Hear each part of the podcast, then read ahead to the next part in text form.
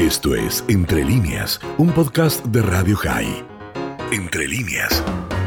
Amigos de Radio High, el día de hoy quiero hablar con ustedes sobre eh, una reciente columna eh, publicada en el Science Daily del 22 de marzo eh, en relación a las interacciones humanas, creativas, que ocurren en el campus universitario cuando hay una actividad presencial y que por analogía es aplicable también a la vida escolar. En esta columna se habla, sobre las ventajas de que hay una proximidad física entre investigadores en el campus universitario, así como una interacción cercana en sus redes sociales que es complementaria a la anterior, porque todo eso favorece la colaboración y productividad innovadora entre ellos. El título en castellano sería algo así como el diseño y la arquitectura del campus influyen en la interacción entre investigadores. Eso lo logran con grandes vestíbulos, laboratorios flexibles para ser usados por varios investigadores y espacios comunes para mejorar la colaboración. Hay, un, hay corredores muy largos en el MIT. Uno de ellos tiene la sexta parte de una milla de largo, en la que se mezcla miles de personas todos los días y se van produciendo interacciones casuales, algunas simplemente con miradas de familiaridad y otras para detenerse a saludar, a conversar o a cambiar ideas. Lo mismo ocurre con las pasarelas aéreas que conectan los edificios de investigación del campus y por supuesto en las cafeterías, en los comedores y demás. Este estudio del MIT analiza el tráfico de correo electrónico entre profesores, investigadores y personal en el campus, confirmando que la proximidad física es importante para la colaboración en el lugar de trabajo es más probable que las personas se comuniquen por correo electrónico después de encontrarse en un restaurante del campus, por ejemplo, que en un pasillo lleno de gente, pero a su vez también gente que se encuentra en un pasillo eh, hace más conexiones entre extraños, entre comillas, que aquellos que nunca se encuentran con nadie en los pasillos. También encontraron que los intercambios de correo electrónico ocurren con mayor frecuencia entre investigadores cuyos espacios de trabajo están conectados a través de pasillos interiores, lo que implica que se ven las caras eh, cotidianamente, se vuelven figuras familiares y eso precipita eh, contactos casuales y después más frecuentes.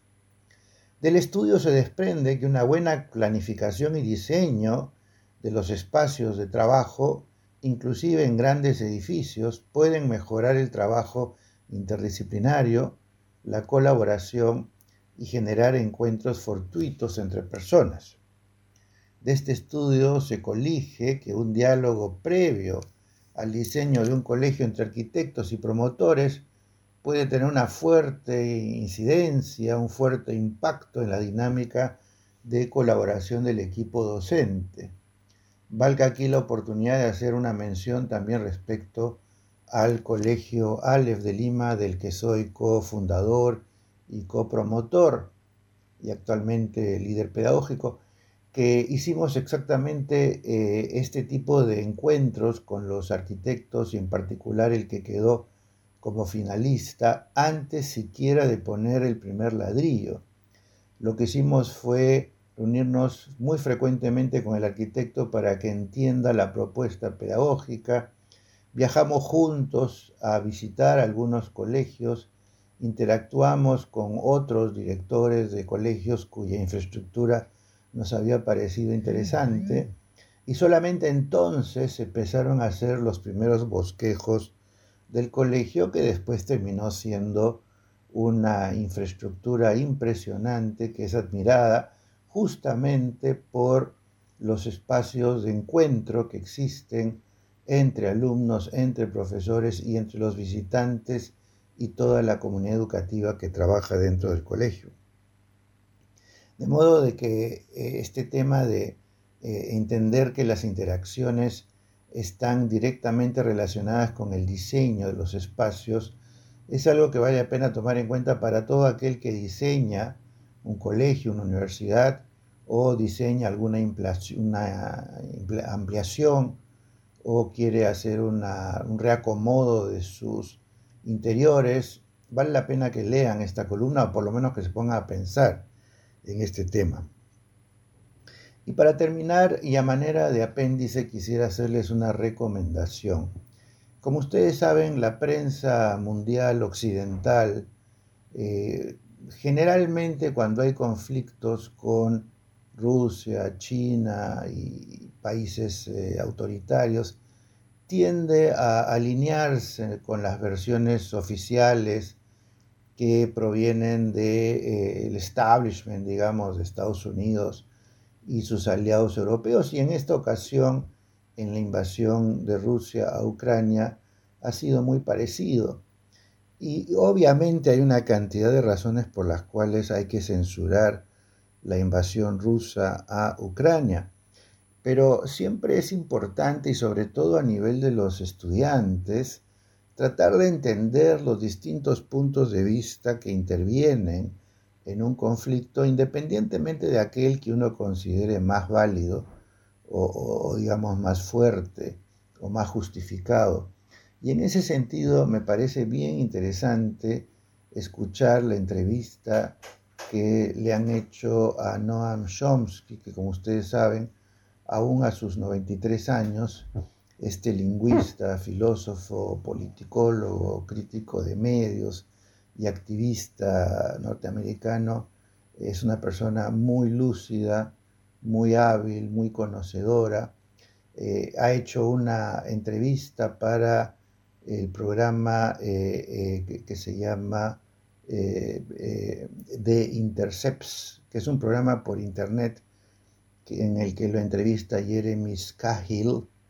del 14 de abril ya tiene casi 300.000 visualizaciones porque como ustedes saben a Chomsky se le entrevista poco en los medios abiertos, tanto de la televisión abierta como de los cables. Generalmente está más presente en conferencias y comunicaciones por los medios de las redes sociales y los conductores de programas por internet que tienen menos restricciones que los eh, medios eh, más oficialistas, digamos. Me parece una entrevista importante primero porque nuevamente difunde o evidencia un conocimiento muy profundo de las ciencias sociales, la ciencia, y por supuesto es un crítico importante de la política exterior de los Estados Unidos desde hace muchas décadas, es un gran conocedor de la geopolítica mundial. Y también me parece importante porque evidencia la, de la importancia de toda sociedad, de contar intelectuales de gran altura que sirvan para nutrir la mente de los ciudadanos, sobre todo cuando hablamos de construir y cultivar una democracia en la que es bien importante que los ciudadanos tengan la oportunidad de conocer los distintos puntos de vista que intervienen cuando hay una situación de conflicto, sobre todo porque no hay manera de resolverlos o de encontrar puntos de encuentro, de consenso, si es que uno no toma en cuenta las expectativas, las necesidades, las visiones de todas las partes en conflicto porque de lo contrario el conflicto sería eterno y siempre había un ejercicio de poder del más fuerte contra el más débil. Creo que es un ejercicio interesante al, al lado de todo lo que ya hemos visto, escuchado de la prensa respecto a las sanciones a Rusia y los crímenes de guerra de Rusia. Importante también escuchar a alguien que es un poco más eh, distante de esta postura y si bien no justifica para nada la invasión rusa, la coloca en un contexto que nos puede ayudar a entender mejor cómo funcionan las cosas en la geopolítica mundial de hoy. Así que se los dejo como una recomendación de apéndice para la columna de hoy. Ah, les repito entonces, es la entrevista de Jeremy Cahill eh, a Noam Chomsky del, del 14 de abril. La encuentran en YouTube.